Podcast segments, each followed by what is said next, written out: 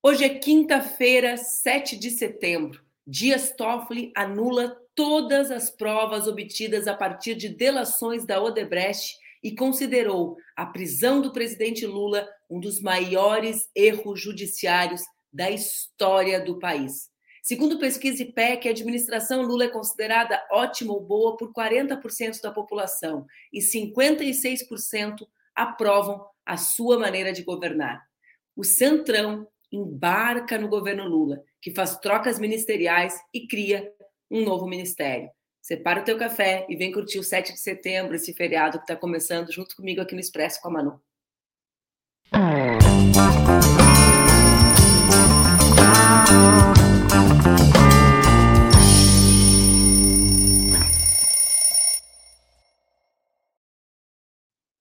Bom dia, bom dia, bom dia. Tá no ar mais um Expresso com a Manu nesse 7 de setembro, que amanhece com um clima diferente, o clima da democracia, o clima de um país que não transforma a data da sua independência num momento de tensão e divisão social, mas que reafirma a ideia de que é possível lutar com um amplo grau de unidade pela soberania nacional, pela justiça social. Bem-vindos ao primeiro 7 de setembro, depois do terror que nós vivemos no último período. Esse é o Expresso com a Manu, o meu programa diário aqui nas redes do Ópera Mundi, com transmissão simultânea nas redes Ninja. O Expresso, como vocês já sabem, é o nosso café às 7h30 da manhã, entre segunda e sexta. Hoje é feriado, talvez não role assistir ao vivo, né, pessoal? Porque ao vivo só eu, o Luiz Maurício, a Luísa e a parte da produção. O resto está tudo curtindo o feriadão. Mas quem não assistir ao vivo, pode assistir depois aqui nas redes do Ópera e também pode assistir no formato podcast. Vou tomar um golinho do café porque hoje o papo vai estar tá quente. Para aí.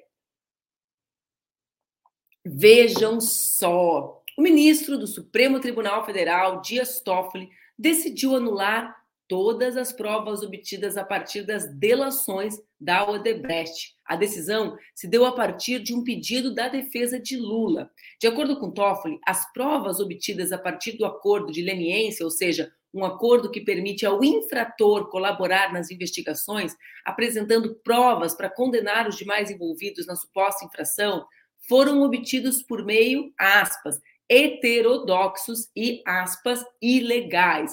Em sua fala, o ministro disse ainda que a prisão do presidente Lula foi um dos maiores erros judiciários da história do país. Aspas, tratou-se de uma armação fruto de um projeto de poder de determinados agentes públicos em seu objetivo de conquista do Estado por meios aparentemente legais, mas com métodos e ações contra a lei. Fecha aspas. Toffoli disse ainda que a prisão de Lula foi o ovo da serpente dos ataques à democracia e às instituições que já se prenunciavam em ações e vozes desses agentes contra as instituições e ao próprio STF. Ovo esse chocado, diz Toffoli, por autoridades que fizeram desvio de função, agindo em colunho para atingir instituições, autoridades, empresas e alvos específicos. Fecha as aspas do TOEFL. O ministro também mandou cópias da investigação a diferentes órgãos, como a Procuradoria-Geral da República, a Advocacia Geral da União, o Ministério da Justiça, para que os procuradores da Força Tarefa que firmaram o acordo de leniência da empreiteira sejam punidos por irregularidades na condução do caso. Após a decisão do Toffoli, a Advocacia Geral da União órgão que faz a representação jurídica do governo, anunciou que irá criar uma força-tarefa para apurar eventuais desvios de agentes públicos por decisões contra o presidente Lula na Operação Lava Jato. O ministro Flávio Dino também se manifestou nas redes sociais e disse que a decisão do Toffoli tem dois alcances: o primeiro jurídico e o segundo político. Vale lembrar que o ministro Dias Vale lembrar que o ministro Dias Toffoli, que foi indicado por Lula ao STF, votou para negar o recurso que poderia garantir a liberdade ao presidente em maio de 2018. Mais que isso, Toffoli foi o ministro que negou que Lula fosse ao velório do irmão em 2019, enquanto estava preso. Naquela época, o Toffoli autorizou, acho que vocês recordam, que Lula pudesse encontrar familiares em uma unidade militar com a possibilidade sórdida que o corpo do irmão fosse levado até lá antes do enterro. Uma decisão que chegou em cima da hora e fez com que o Lula desistisse de ir a São Bernardo. Esse irmão do Lula, o que era o grande amigo dele, o grande cúmplice, o grande parceiro dele e que ele não pôde enterrar. Bom, Sérgio Moro, a autoridade muitas vezes citada, foi às redes se posicionar contra a decisão. Parece que o tic-tac está soando alto no ouvido de Sérgio Moro e Deltan Dallagnol. Ontem, a gente vai ter, achei que, ó, essa é a manifestação do Sérgio Moro nas redes, mas eu queria mesmo, não sei se a gente conseguiu, uh, se a gente trouxe na produção o, o vídeo do professor Lênio Streck, ontem detonando Deltan Dallagnol. Aliás, eu não sei por que Deltan Dallagnol ainda é tido como um interlocutor capaz de dialogar sobre esse assunto, já que ele, depois de se valer dos resultados da Lava Jato, de se eleger, é, foi é, caçado em função justamente uh, de abuso de poder no processo eleitoral. Vejam só, a decisão de Dias Toffoli, ela ocorre justamente no momento uh, importante de reafirmação das instituições brasileiras. Né? A Operação Lava Jato tem responsabilidade hercúlea, não no combate à corrupção, porque o combate à corrupção é feito com transparência do conjunto das instituições, não com a espetacularização dessa transparência. Mas vejam só, a Lava Jato é aquela operação que, transformando um juiz em herói e não em julgador, transformando um juiz em parte, fez com que parte expressiva, parte interessada, né, Sérgio Moro, fez com que parte expressiva da população uh, se somasse a uma verdadeira cruzada contra as instituições. Eu Lembro que quando fui procurada uh, pelo hacker, né, no Dia das Mães do ano de 2019, eh, sentei na cozinha, assim, naqueles bancos altos de bar, e olhei para o meu marido, para o Duca, e falei assim: Duca, ele está me dizendo e me mostrando que tem provas que toda a Operação Lava Jato foi combinada, né? E eu falei, só que, cara, gente, sozinho, sem proteção, né? eu já não era mais deputada, tinha concorrido a vice-presidente, tinha perdido o meu mandato. Eu falei, ó, eu vamos, eu quero consultar os advogados, liguei para o Eduardo para ver a minha situação como jornalista, uh, qual é a minha, a minha obrigação de fazer isso. E eu lembro que o Duca me disse assim: a gente tem que fazer o que é certo para o país, não interessa o que vai acontecer com a nossa família, depois a gente dá um jeito nisso. E hoje, né, passados uh, vários anos daquele episódio, que foi um dos episódios mais difíceis que eu vivi. Eu fico muito feliz de, de, de ter estado do lado certo e de ter tido, né, uh, com o suporte da, da minha família, a coragem para fazer com que o Walter Delgatti se encontrasse com um jornalista capaz de fazer com que essas notícias tivessem repercussão, tivessem fossem vistas com legitimidade, que era a minha maior preocupação quando pedi que ele não entregasse a mim todo o conteúdo, mas entregasse ao, ao Glenn. E foi isso que aconteceu, e o final da história a gente já conhece. Vamos ver o vídeo do professor Lenny Streck? Tá aí? Tá no ponto? Então, que o Supremo Tribunal, aqui acusado de injusto e mentiroso, que o Supremo diga, e o ministro da Justiça também, que explique isso. Né? A questão toda é que a Lava Jato, e tem várias ações já nesse sentido, a Lava Jato foi uma, uma operação indefensável. A Lava Jato destruiu empresas, fez tudo isso que nós sabemos. Condenou um ex-presidente e impediu que ele se candidatasse. Tudo isso aconteceu e são fatos históricos. É, é, como o 8 de janeiro. Daqui a pouco o Deltan vai negar o 8 de janeiro e vai dizer que é culpa do governo ou é uma conspirata. Não pode ser assim. O bom seria se a própria Lava Jato tivesse uma certa autocrítica e viesse para a nação e dizer: olha, nós fizemos errado, nós deveríamos ter copiar do que se faz na Bélgica, Alemanha e outros lugares. Nós que viajamos tanto, nós que fizemos tanto, deveríamos, erramos. Nós não podemos quebrar as empresas, nós não podemos levar as pessoas do modo como foi feito, sem provas. Nós, do Ministério Público, não fomos imparciais. Nós falhamos. Isso seria um gesto de grandeza. Obrigada, Paty.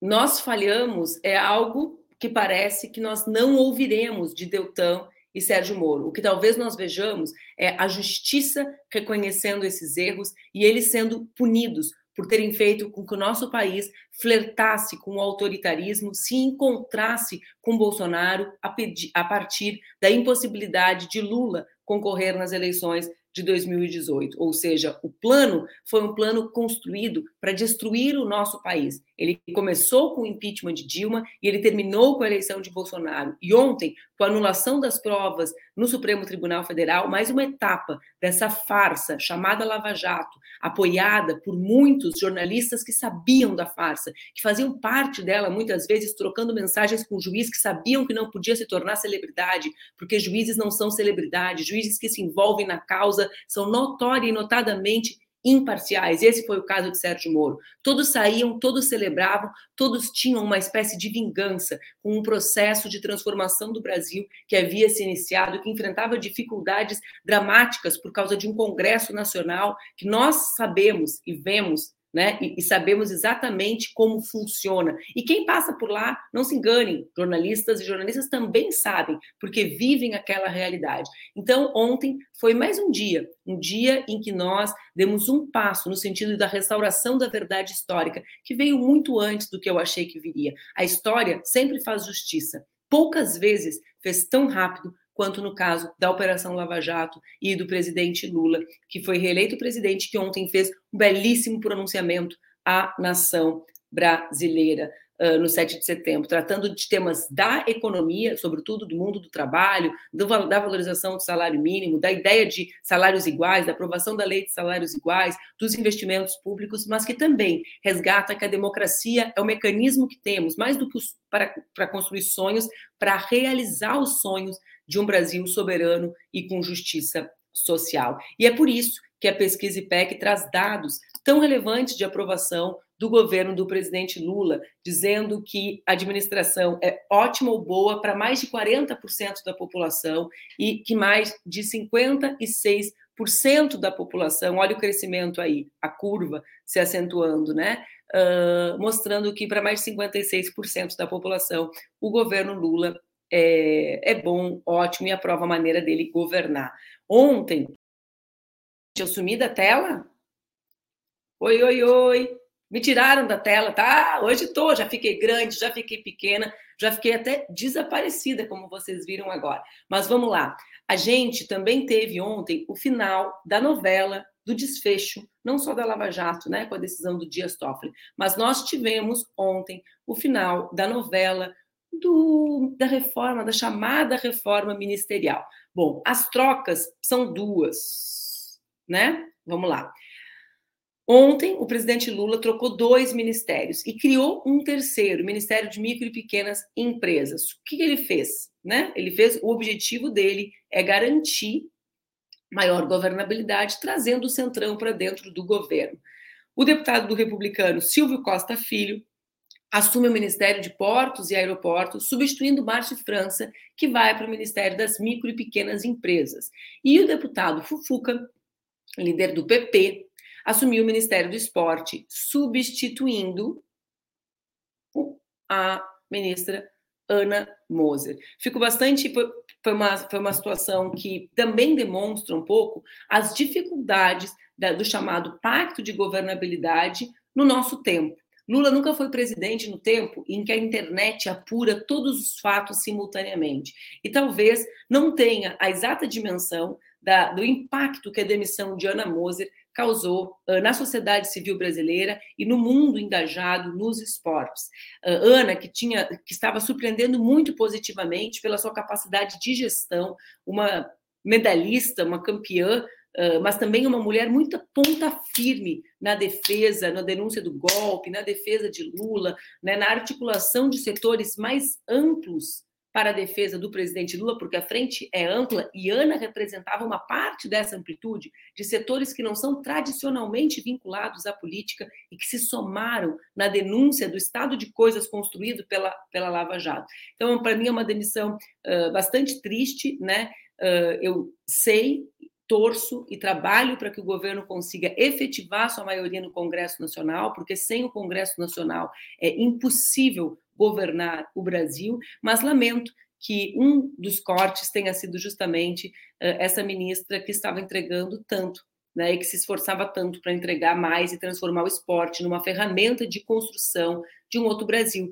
porque nós sabemos que o esporte, nas categorias de base, no ambiente escolar, o esporte, quando não visto a partir da lógica apenas do alto rendimento, mas compreendido o alto rendimento como uma ferramenta, como algo que se chega depois do investimento na base, no ambiente escolar, na transformação dos ambientes públicos em ambientes que podem acolher uh, práticas esportivas, no esporte visto como algo que pode melhorar a qualidade de vida do nosso povo que envelhece, que pode melhorar as relações uh, sociais. Esse esporte, esse sonho, perdeu ontem com a demissão da Ana Moser, a quem eu abraço e agradeço pela parceria na luta e no sonho desse, desse Brasil. Bom, antes de chamar o Luiz Maurício, quero só trazer uma notícia que me pareceu importante. O México ontem circulou nas redes sociais em função da decisão da Suprema Corte, que despenalizou o aborto em todo o território nacional. Mas também ontem eu não sei se vocês sabem como funciona o processo eleitoral mexicano. No Brasil, nós acompanhamos muito pouco a política do México. O México é um dos grandes países e uma das grandes diferenças desse governo do presidente Lula. Vejam que é a primeira vez que a, a, o, o, campo progressista governa Brasil, Colômbia e México ao mesmo tempo, com Lula, Petro e AMLO, André Manuel López Obrador. O processo de sucessão no México, ele é um processo construído a partir da obrigatoriedade de prévias, não exatamente prévias, eu estou simplificando para a gente poder compreender. É uma grande pesquisa pública em que toda a população é consultada, em que vários critérios são utilizados, né? A questão de gênero, a questão de transparência, a questão da atuação, a questão da notoriedade é um dos critérios. E nessa pesquisa, a Cláudia, prefeita da cidade do México, né, uma mulher muito combativa, uma mulher da ciência, do, do mundo acadêmico, da universidade, que fez uma, uma, uma gestão à prefeitura muito comprometida com a participação popular, com os mais pobres, foi escolhida a candidata para representar aquilo que os mexicanos chamam de quarta transformação nas eleições presidenciais. Então, eu pretendo trazer bastante notícias das eleições mexicanas aqui. Não é uma eleição irrelevante, ao contrário, a substituição de AMLO, como chamam os mexicanos, AMLO, que a gente vê, né? AMLO é André Manuel Lopes Obrador. Nós no Brasil chamamos mais de Lopes Obrador, né? A substituição de Lopes Obrador é algo bastante relevante para a geopolítica, para a política internacional e para o Brasil, e a gente vai ter oportunidade, enquanto é tão difícil trazer os temas relacionados a gêneros no, Brasil. A candidata que uh, substituirá André Manuel Lopes Obrador, esse líder que, assim como Lula, né, é o líder que carregou e que construiu essa, o Morena e essa nova etapa da esquerda mexicana, será substituído nas urnas pela Cláudia, a quem eu desejo uma boa sorte. E chamo Luiz Maurício, um homem em reforma, para dividir essa quinta de feriado comigo. Maurício. Tá bom, vou passar o feriado comigo? Tá ótimo, Manu. Bom dia a todo mundo. É, dia da Independência, né? Fazia muito tempo que a gente não comemorava isso, né? Mesmo. Fazia Agora, muito no, tempo. É, no começo tu falou, eu me lembrei assim, nossa, faz tempo que a gente não fica mais ou menos confortável em dizer que tem independência, que tem verde e amarelo. A gente estava associando essas cores e essas coisas a situações muito terríveis e a manipulações grotescas da nossa civilidade e da nossa nosso patriotismo, que afinal de contas a gente tem algum, né? Porque afinal de contas se tem, a gente tava tava tava feia a coisa. É, eu, eu revi o, o pronunciamento do presidente Lula antes de entrar no ar agora, né? E e um, um, pronunciamento muito marcado pelos temas relacionados à economia, né, Maurício? Ele fala de trabalho, geração de emprego, investimentos públicos, e termina. Eu teria colocado o final no início, né? Porque, para mim, o mais importante é o dito no final, com a ideia do 7 de setembro ser a data de reafirmação da democracia. E eu lembro, como tu está lembrando agora, que passamos os últimos quatro anos sempre com o temor do que aconteceria no dia 7, né? O que aconteceria? Qual, quais as, qual a intensidade da escalada de Bolsonaro no 7? Né? Como ele levaria isso adiante? E as manifestações dele, sempre manifestações que elevavam a temperatura com a possibilidade de ruptura institucional. Então, realmente, né, Maurício, tem a dimensão do bem, da fala do Lula, do trabalho, do emprego, da reafirmação de um lugar no, do Brasil no mundo, mas também tem a ideia de, opa, pessoal, né? Aqui a gente está arrumando, ah, rearrumando as relações institucionais, o que me parece o mais importante a ser celebrado nesse dia 7, né? Exatamente, e eu acho interessante que é, é, o Lula é um professor em vários níveis, e nesse terceiro ah, mandato tem tido alguns êxitos pedagógicos muito interessantes e um deles foi justamente nesse pronunciamento veio à tona, porque eu me lembro daquela fala do assessor do Clinton, o Carvalho, lá em 92, quando muita gente que assiste esse programa nem era nascido, e ele dizia assim: para derrotar o Bush naquela época, havia o risco do Bush conseguir o segundo mandato, do Bush pai, e aí eles precisavam achar um caminho para eleger o, o, então desconhecido Bill Clinton, um senador, um senador, um governador do estado que não era considerado um estado é, é, é, de visibilidade política na época o Arkansas, eles disseram assim: tal, como é que a gente vai pegar? Aí o Carvalho disse: assim, é simples, a gente vai focar na economia. É a economia, economia idiota. É a economia idiota, é economia. E aí isso pegou, e aí virou um mantra dos, dos, dos, liberais, e, e não é porque é um mantra dos liberais que é correto, também não é porque é um mantra dos liberais que está errado. A gente pode pegar daí e perceber, sim, é economia idiota, o, o, o, o Brasil vive um momento econômico muito bom, PIB alto, a gente tá comparado tá direção... com o período anterior. Né? Isso né? é, não assim, a gente está vendo uma retomada. Só que a gente precisa linkar as duas coisas. Que aí vem um lado que a direita nunca aceita, como se a economia fosse um organismo desconectado das relações humanas. É, é, é bom lembrar que quando Marx escreveu lá o Capital, é, o título do Capital é uma crítica da economia política. Depois, os liberais essas pessoas todas que estão aí tiraram o conteúdo da política da economia e fizeram crer que a economia é um jogo de números que não tem ideologia nenhuma. Que os números são frios e eles falam a verdade, e se eu tenho que cortar projetos sociais é porque os números dizem isso e não tem nenhum conteúdo é, é, intelectual, é, político por trás disso. Eu sou uma pessoa pura que não tem ideologias. Essa ideia profundamente ideológica acabou dominando a, a, a, a economia também é, começa a ser desmontada nesse mandato. E ontem foi muito interessante, porque é muito fácil a gente identificar, se a gente tem boa vontade, um bom momento da economia brasileira agora, essa retomada, essa, essa perspectiva de melhora, com o clima das pessoas. As pessoas estão confiantes, o Brasil está com uma imagem diferente lá fora, o Brasil está com uma imagem diferente de si próprio, a gente confia mais nas coisas, e confiando mais nas coisas, aumentando esse nível de confiança no futuro e na, na, na melhoria das nossas vidas, a gente acaba indo consumir mais e a gente acaba fazendo acordos de mais, de mais, de mais fôlego. Esse tudo, isso tudo melhora o clima de negócios, que é aquilo que eles tanto gostam e que eles tanto acusam de a esquerda destruir. Ah, o Brasil vai virar uma Venezuela, sempre colocando, é, sempre misturam as críticas com algum nível de racismo, né? Sempre. Eles não conseguem dizer assim, olha, fulano de tal é, é, é, é um mau profissional. Eles pegam algum tipo de, de, de, de, de deslize, de racismo, de homofobia, de machismo, para dar estofo à crítica. Porque quando a crítica não é embasada tecnicamente, embora eles dizem que seja, mas não é, eles precisam calcar essa crítica em algum preconceito, porque o preconceito une os, os igualmente preconceituosos. Então, assim, é muito interessante juntar essas duas coisas. Assim, o Brasil está melhor. Não é que eu quero falar do Supremo de novo, Maurício, mas é aquela história do Joaquim Barbosa, né? Aí eu falei sobre isso e alguém disse assim, ah, mas a gente não fala do Joaquim por causa da capacidade, gente, por causa da questão racial, a gente fala pelas decisões. Sim, mas então escolha um outro exemplo. Por que, que vocês não falam do Toffoli, que proibiu o Lula de, de enterrar o irmão?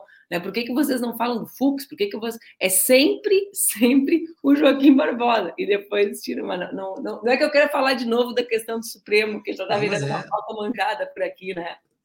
É, mas é o que eu posso. Longe de mim ser contra o Supremo, mas é realmente é um, é um problema mesmo, é um problema que está enraigado. Eu diria até que o racismo no Brasil é estrutural. É, é novo isso daí. Eu diria que o racismo é estrutural. Eu, ó, tô, tô, tô, tô, tô brincando, pelo, pelo, amor de Deus. Sem ironias na internet, pessoal. Eu sei, eu sei que eu li, eu li os livros, eu amo o, o ministro Silvio Almeida, eu amo, e o termo é dele, eu tô só brincando, tá, pessoal? Eu tive uma grande ideia. Sabe que o meu pai, Maurício, eu quero falar contigo ainda sobre o 7 de setembro e o Rio Grande do Sul. Mas o meu pai, quando eu era pequena, não era tão criança assim, até uns 11, 12 anos, ele fazia assim, de manhã, tipo domingo. Eu tenho uma irmã Carolina, ele olhava e falava assim: Carolina, nos teus olhos, uh, deixa eu pensar, nos teus olhos fundos vejo tanta dor cara, tá ficando boa essa música. Cara, ele simplesmente cantava as músicas do Chico, do Vinícius Conteúdo, como se ele estivesse compondo na hora. E eu achava, eu achava algumas excepcionais, outras maravilhosas, sabe? Então, eu assim, um gênio. Claro, eu fui me dar conta com uns 10 anos que era uma brincadeira dele aqui. Né? Aí ele ia mudando a letra, assim, não, eu acho que seus olhos verdes, não, não, fundos, cabe tanta dor, a dor de todo esse mundo. Olha, olha, Olha, ou então ele fazia uma outra coisa que era assim, tocava Chico Buarque, ele dizia assim, minha filha, anota o nome, Francisco Buarque, um dia ele vai dar certo. eu nasci, eu quero gostaria de registrar que quando eu nasci o Chico já era o Chico, né? Não é já muito bom, certo. muito bom, muito bom. Então tá, não me rouba o conceito de racismo estrutural, viu? Pro não, é sensacional essa daí, é sensacional. Mas é boa, tu fez igual. Lindo, lindo, lindo, lindo, lindo. Estrutural, acho que esse aí é o caminho para percorrer. Esse é um bom, bom, bom, bom termo.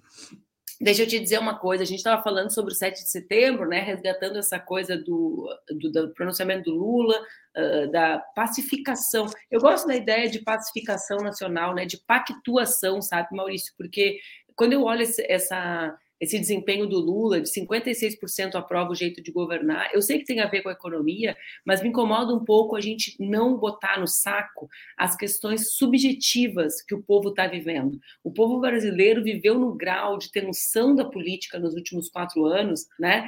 Uh, muito violento, e o Lula cria esse ambiente de pactuação ou de pacificação nacional, que também melhora a vida de todo mundo. Porque viver naquele ambiente que o Bolsonaro e o bolsonarismo construíam piora a vida de todo mundo. Né? Então, tem aqui, para mim, tem um componente subjetivo do governo Lula. Mas, no nosso estado, Rio Grande do Sul, os desfiles de 7 de setembro foram cancelados porque a gente está diante da maior catástrofe, da maior tragédia natural. Né? Tragédia é um nome equivocado, né? mas da maior catástrofe dos últimos 40 anos. São 4 mil pessoas desalojadas, 37 pessoas mortas, dentre esses mortos, dois bebês, é uma tragédia muito grande, e 70 municípios atingidos. Uh, a gente está tá no Instituto, depois no final eu vou falar isso, a gente está uh, se somando nessas campanhas de arrecadação de água potável, de alimentos, de tudo, né, gente? Porque as cidades, as cenas, da, as cenas de devastação das imagens são muito grandes. E dois fatos aconteceram que eu queria debater contigo ainda no programa desse feriado. O primeiro que me chamou a atenção, circulou na internet algo sobre isso, não foi uma ideia minha, não é assim, racismo estrutural, eu li, que é o grau de isolamento do Rio Grande do Sul, ou seja, como, as, como essa tragédia não impactou o Brasil, né? E eu fiquei pensando como isso diz menos sobre o Brasil e mais sobre as escolhas do Rio Grande do Sul de se afastar, né, desse imenso país, de se tratar como uma ilha, né?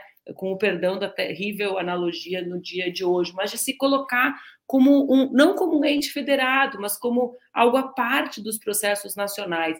E, e, e a segunda questão é o debate sobre a previsibilidade, e por isso o erro de tragédia, né? porque tragédia não é previsível, né, Maurício?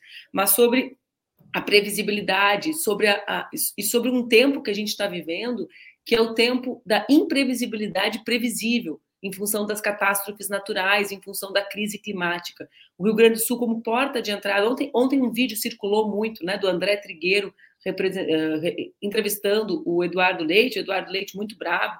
Eu confesso que consigo entender até a exaustão que o Eduardo Leite deve estar e consigo entender o lugar do André Trigueiro, que é o melhor jornalista ambiental do Brasil, um cara que traz essas questões sempre com muita precisão. Mas aí eu vi um tweet do teu deputado, que eu acho que tu votou no Matheus Gomes, não votou? Devo, devo ter colocado. Voto Tudo secreto. que é do Matheus Gomes eu devo ter colocado. É isso, eu acho que voto é secreto, mas eu acho que o Matheus é o teu deputado. Uh, acho. não, não, pelo amor de Deus. Se isso, se isso não é aberto, deputado, meu deputado estadual é o Matheus, a federal é a Melchiona, e assim a gente vai indo, assim a gente vai indo. Aqui... E eu, eu, eu quero voltar, voltar para prefeita numa, numa, numa pesquisadora é, que está fora do país nesse momento, mas vai te catar. Um pagode te catar, te catar, te catar. Ó. Mas o que eu estava dizendo é que o Matheus falou das reuniões que aconteceram na Defesa Civil, com a ausência de parlamentares e com o, o prefeito de Canoas implorando por mais investimentos na área, né? A denúncia do Matheus sobre isso. Então, primeiro, assim, né? A catástrofe do Rio Grande do Sul é algo uh, tristíssimo, né? A gente cresceu numa região com muito problema com isso, né? Tu, tu, cresceu em Rio Grande, eu morei em Rio Grande, morei em Pedro Osório, que são regiões atingidas uh, por enchentes também uh, e por, por cheias, né? Por tragédias desse, dessa natureza. Mas eu queria falar um pouco contigo sobre isso, porque fiquei pensando por que tão pouco impacto sobre o que acontece no Rio Grande do Sul, né, Maurício?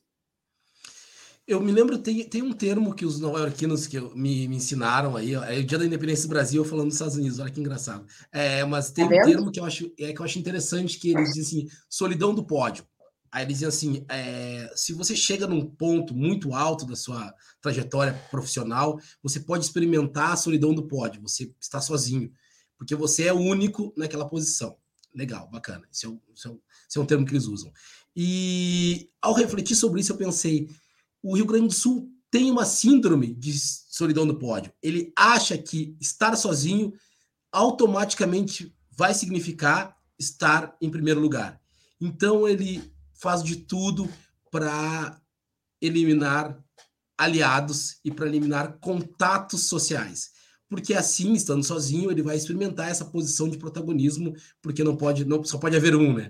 É, isso acontece ao longo da história gaúcha e aqui eu não tô, o pessoal fala, ah, mas você está sempre implicando, eu moro no Rio Grande do Sul, eu amo o Rio Grande do Sul, vocês sabem disso, mas as coisas têm que ser ditas. Nós temos um problema de identidade com o resto do Brasil. Nós gostaríamos de ser parte de um país imaginário que seria uma espécie de, de, de, de, de duodeno do Brasil e da, da, da, da Argentina é, em um sentido muito específico. Só que isso não vai acontecer nem geograficamente, nem política, nem politicamente. Isso não vai acontecer historicamente, e isso não vai acontecer nunca. Então a gente fica muito ressentido. Então nós nos comportamos como se nós fôssemos uma coisa diferente do todo. E a gente dá sinais constantes dessa diferença. E essa diferença, para a gente, já não importa mais se ela seja negativa ou positiva. A gente só quer diferença. Então a gente cria um dia do patriota, para que as pessoas falem em nós, a gente cria situações em que a antipatia do restante do Brasil só aumenta em relação a nós. A gente lamenta, por exemplo, esses tempos eu vi uma, uma apresentadora, um vídeo antigo de uma apresentadora, dizendo que o Rio Grande do Sul também tem pessoas loiras e que é uma injustiça que se faz no resto do mundo que acha que o Brasil só tem negros e tal. Então a gente, fa a gente exporta esse, esse pensamento para o resto do país. E o país, evidentemente, devolve uma visão de desprezo, de, de, de, de, de profunda insatisfação. E aí que, na melhor das hipóteses, vira indiferença, quando não estão comemorando. Quando não estão comemorando. É, é, e a gente depois, quando a gente vê essas tragédias, a gente nota que só, só com a gente a, a, a solidariedade não, não, não, não parece evidente. Só para a gente não chega essa, essa onda de calor humano dizendo, olha, puxa, uma tragédia. Falou, eh, mencionou o Rio Grande, por exemplo, eu cresci, desde cresci mesmo, assim, desde os três anos de idade. A casa onde eu morava, volta e meia, quando tinha chuva muito forte, a Lagoa dos Patos ali transbordava e a casa enchia de água, toda a rua.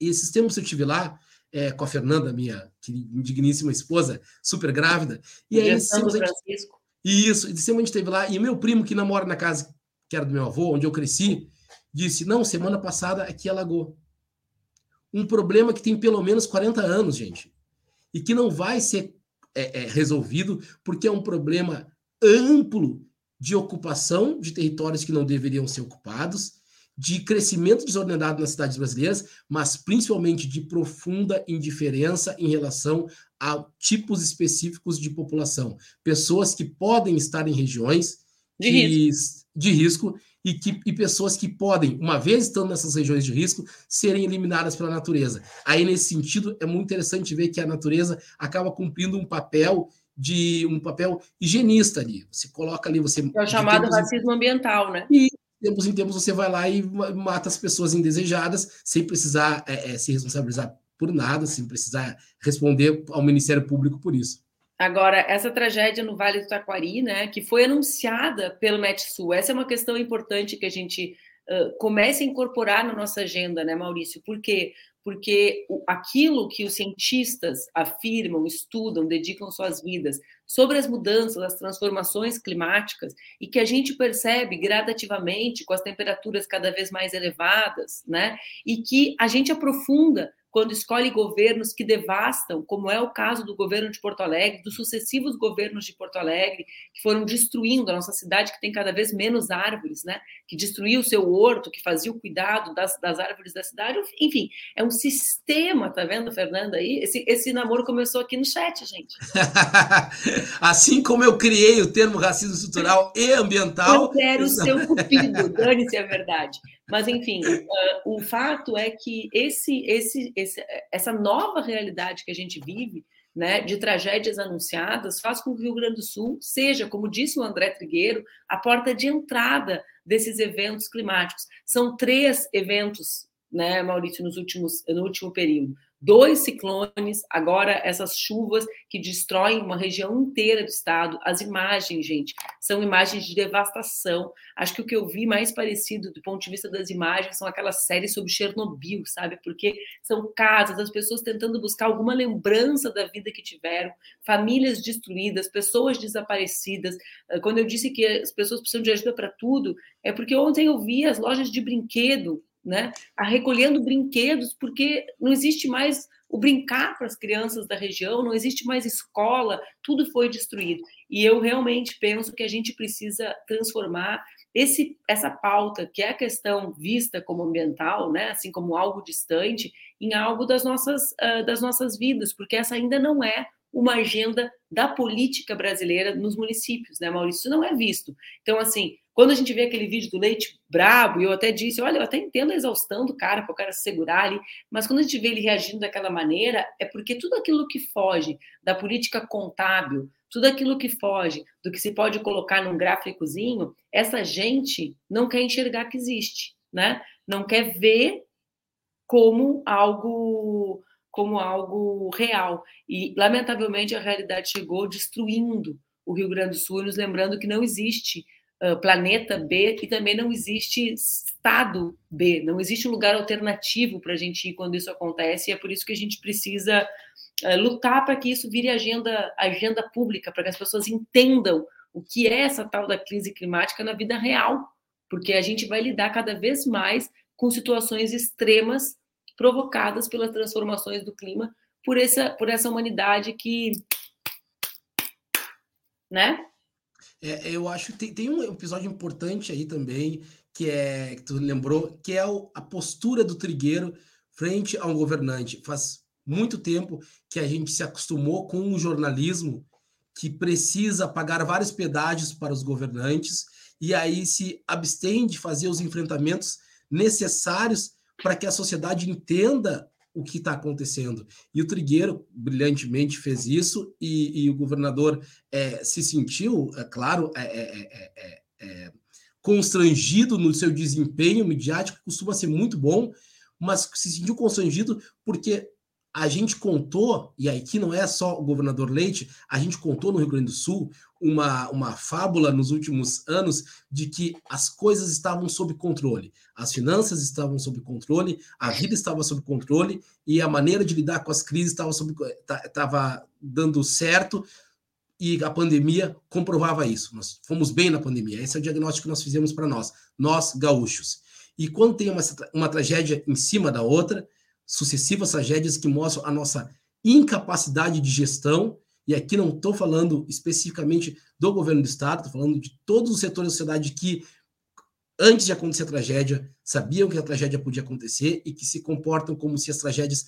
É, eu acho esse termo muito legal que tu usou aí, da tragédias que são imprevisíveis, mas são sempre previstas. Então, isso é uma coisa muito. A gente se comportou da maneira errada antes, durante e agora continuamos nos comportando de maneira errada, fingindo que isso nos pegou de surpresa e que ah, nós fizemos tudo o que estava ao nosso alcance para mitigar esses danos. Não fizemos, não estamos fazendo e possivelmente não faremos. Então, acho que a primeira, a primeira parte da, da coisa é fazer esse diagnóstico. O jornalismo é muito importante nesse sentido, de dizer assim: olha, eu sei que você precisa produzir uma narrativa, que é a palavra da moda, precisa produzir uma narrativa, precisa enquadrar os acontecimentos da vida, mas infelizmente a vida não é totalmente domesticável, o mundo não é assim domável dessa, né, nessa sua extensão mais grave. É isso, Maurício. Ó, boa reforma para ti. Vai isso aqui. Vai hoje. Obrigada pela parceria. Eu estava preparada para estar sozinha aqui apresentando. Nunca, jamais, jamais. Quando vem, eu falei, nossa, esse é ponta firme, ah. 7 de setembro, independência ou morte, vou estar lá com ela, custa o que custar. Um com beijo, certeza. viu? Fica bem. Obrigada. Tchau, Manu. Bom feriado a todo mundo. Até mais. Antes de encerrar, gente, só trazendo alguns dados sobre esse debate que eu e o Luiz Maurício estávamos fazendo com relação à tragédia que abala famílias, municípios, mais de 70 cidades, 4 mil desalojados, 37 mortos, famílias destruídas por, essa, uh, por, essa, uh, por esse evento climático. Eu quero trazer alguns dados para vocês. O Metsul Meteorologia anunciou na previsão do tempo, advertindo que a possibilidade de chuva seriam acima de 300 milímetros na metade norte do Rio Grande do Sul no começo do mês de setembro. Como em junho, tinha sido o único a alertar a chuva extrema de 350 milímetros no litoral norte durante o ciclone. Vocês lembram que já aconteceu isso no Rio Grande do Sul há pouquíssimo tempo. E em fevereiro também emitiu a única previsão de chuva entre 500 milímetros e 700 no litoral norte de São Paulo. Os prognósticos foram tidos como impossíveis pelos especialistas ouvidos na mídia. Em 31 de agosto, agora, cinco dias antes da catástrofe, a Metsul Meteorologia publicou um alerta com o título Setembro começa com chuva extrema, onda de tempestades e enchentes, trazendo a projeção entre 300 e 500 milímetros na metade norte. No dia seguinte, 1 de setembro, 72 horas antes do desastre, Novo alerta foi emitido sob o título Chuva virá com volumes excepcionais, entre 300 e 500 milímetros. E também dizia no texto: o cenário de precipitação para os primeiros dias de setembro não tem precedentes nos últimos anos. E acrescentava: os acumulados de precipitação em algumas cidades gaúchas, somente durante os primeiros 10 dias do mês, podem atingir a média histórica da chuva de toda a primavera. E enfatizava que a situação fugia do convencional. Bom, o resultado dos alertas da Metsu Meteorologia se concretizaram não como profecia, mas como quem, atento aos acontecimentos climáticos, percebe que o mundo está em transformação e que o Rio Grande do Sul é a porta de entrada desses eventos extremos climáticos. É por isso que, mais uma vez, vocês se recordam que quando aconteceram os últimos episódios, o nosso programa estava recém começando. Nós, inclusive, não conseguimos colocar o programa no ar numa sexta-feira, porque simplesmente uh, a cidade não tinha internet, a, a chuva atingiu dramaticamente o estado naquele início do programa. E nós, como sempre, a partir do instituto que eu presido, fizemos uma grande campanha de arrecadação junto dessa vez com outras entidades da sociedade civil, com os mandatos da Dayana, da Bruna, com todos aqueles que são nossos parceiros, Giovanni, Bigas, né, né, nossos parceiros na construção dessas campanhas relâmpago de arrecadação que nós fazemos. Uh, nós estamos mais uma vez chamando vocês que assistem o programa para nos ajudarem a levar água, mantimentos, cobertores. Faz frio no Rio Grande do Sul agora, as temperaturas estão baixíssimas e as pessoas estão desalojadas. Para nós nos somarmos nesse momento de reconstrução de mais 70 municípios do Rio Grande do Sul. Aqui embaixo, é, se puder colocar, Patrícia, por favor, a gente vai, eu vou passar para vocês o Pix das doações, né? Vocês também têm dois, nós temos dois endereços em Porto Alegre em Caxias do Sul, em que as uh, entregas podem ser feitas presencialmente. Vocês também podem comprar os livros do selo editorial do Instituto, que vai virar tudo doação, enfim, ajudem como puder, porque a gente está fazendo um, uma parte, não é a parte do governo, o governo federal está envolvido, o governo estadual, vocês viram uh, buscando criar alternativas, mas se cada um fizer essa, a sua parte, a gente pode acelerar a reconstrução do Rio Grande do Sul, dessas cidades atingidas. Eu quero mais uma vez manifestar minha solidariedade, dar o meu abraço. Tudo é pouco diante de tanta perda. E eu espero que a gente consiga uh, se unir para reconstruir, mas que também consiga extrair lições da dor, da violência, né, desse último ciclo que nós vivemos e que perceba que nós somos, eu vou repetir, a porta de entrada uh, de, de, um, de eventos que marcam as mudanças climáticas que foram anunciadas né, e que foram ignoradas por parte expressiva do mundo uh, político. Eu espero que a gente consiga reverter essa interpretação equivocada sobre o que está acontecendo no nosso planeta. Um beijo, um bom 7 de setembro para vocês. Quem puder, por favor, doe, arroba, e se fosse você, ponto Obrigada. Thank